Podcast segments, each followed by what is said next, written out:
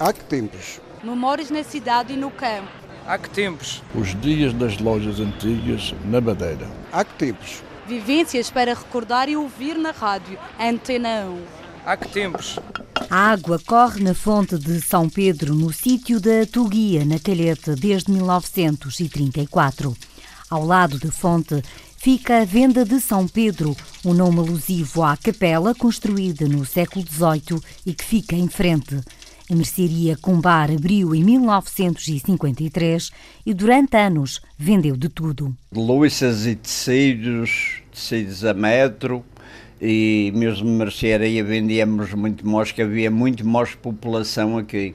Calçado, linhas, crochês, estas rendas, estas peças de, de tecidos que, que ficou. Este tecido era mais para, para roupa para, para fazer pronto a vestir. E também para bordar, recorda a esposa Lígia Costa. Era de, de bordar a máquina, que também anos atrás houve muita moda, vendíamos muitos, muito, muito tecido para isso. Durante anos, e desde que abriu na década de 50, a mercearia de São Pedro era um local de vendas, também para datas especiais. Tinha muito movimento porque vinham os imigrantes da África do Sul e especialmente a Venezuela era a moda de virem cá casar.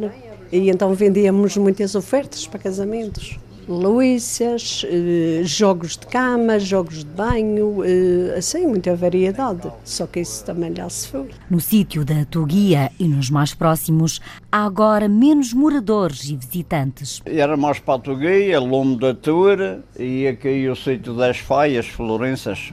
Tinha muitos clientes, tinha muito movimento e também o próprio sítio tinha muito mais população. Em 18 casas só tem 4, 4 com pessoas. 14 são vazias. Os lugares foram perdendo rostos e a venda de São Pedro também.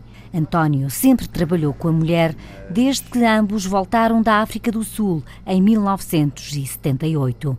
Os dois conhecem todos os clientes. Isto mexe uns dias como em dias quando trocamos as reformas. E... Da porta da mercearia, António e Lígia observam Maria Jardim, uma cliente de muitos anos que regressa de um terreno cultivado. Isso, até meás. Eu ainda vou à fazenda, eu já tenho mais de 80 anos, que vem uma batatinhas, esta é batata doce.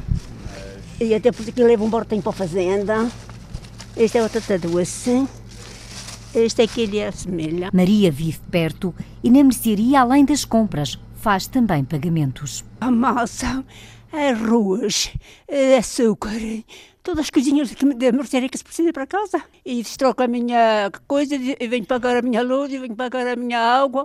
Venho tudo aqui que ele se encarrega a pagar quando eu não posso. Maria segue o caminho para casa e já não ouve Lígia recordar alcunhas que todos sabem. O meu sogro era conhecido pelo Pelandinho, que era a família dos Pelandinhos. E há muitos, há muitos por aí que...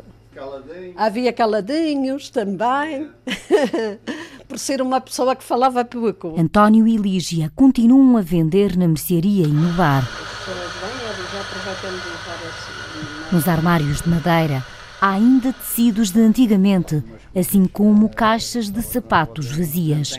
Ambos querem recordar outro tempo na venda de sempre. Um trabalho de Celina Faria com pós-produção áudio de Paulo Reis e gravação de Mário Rodrigues.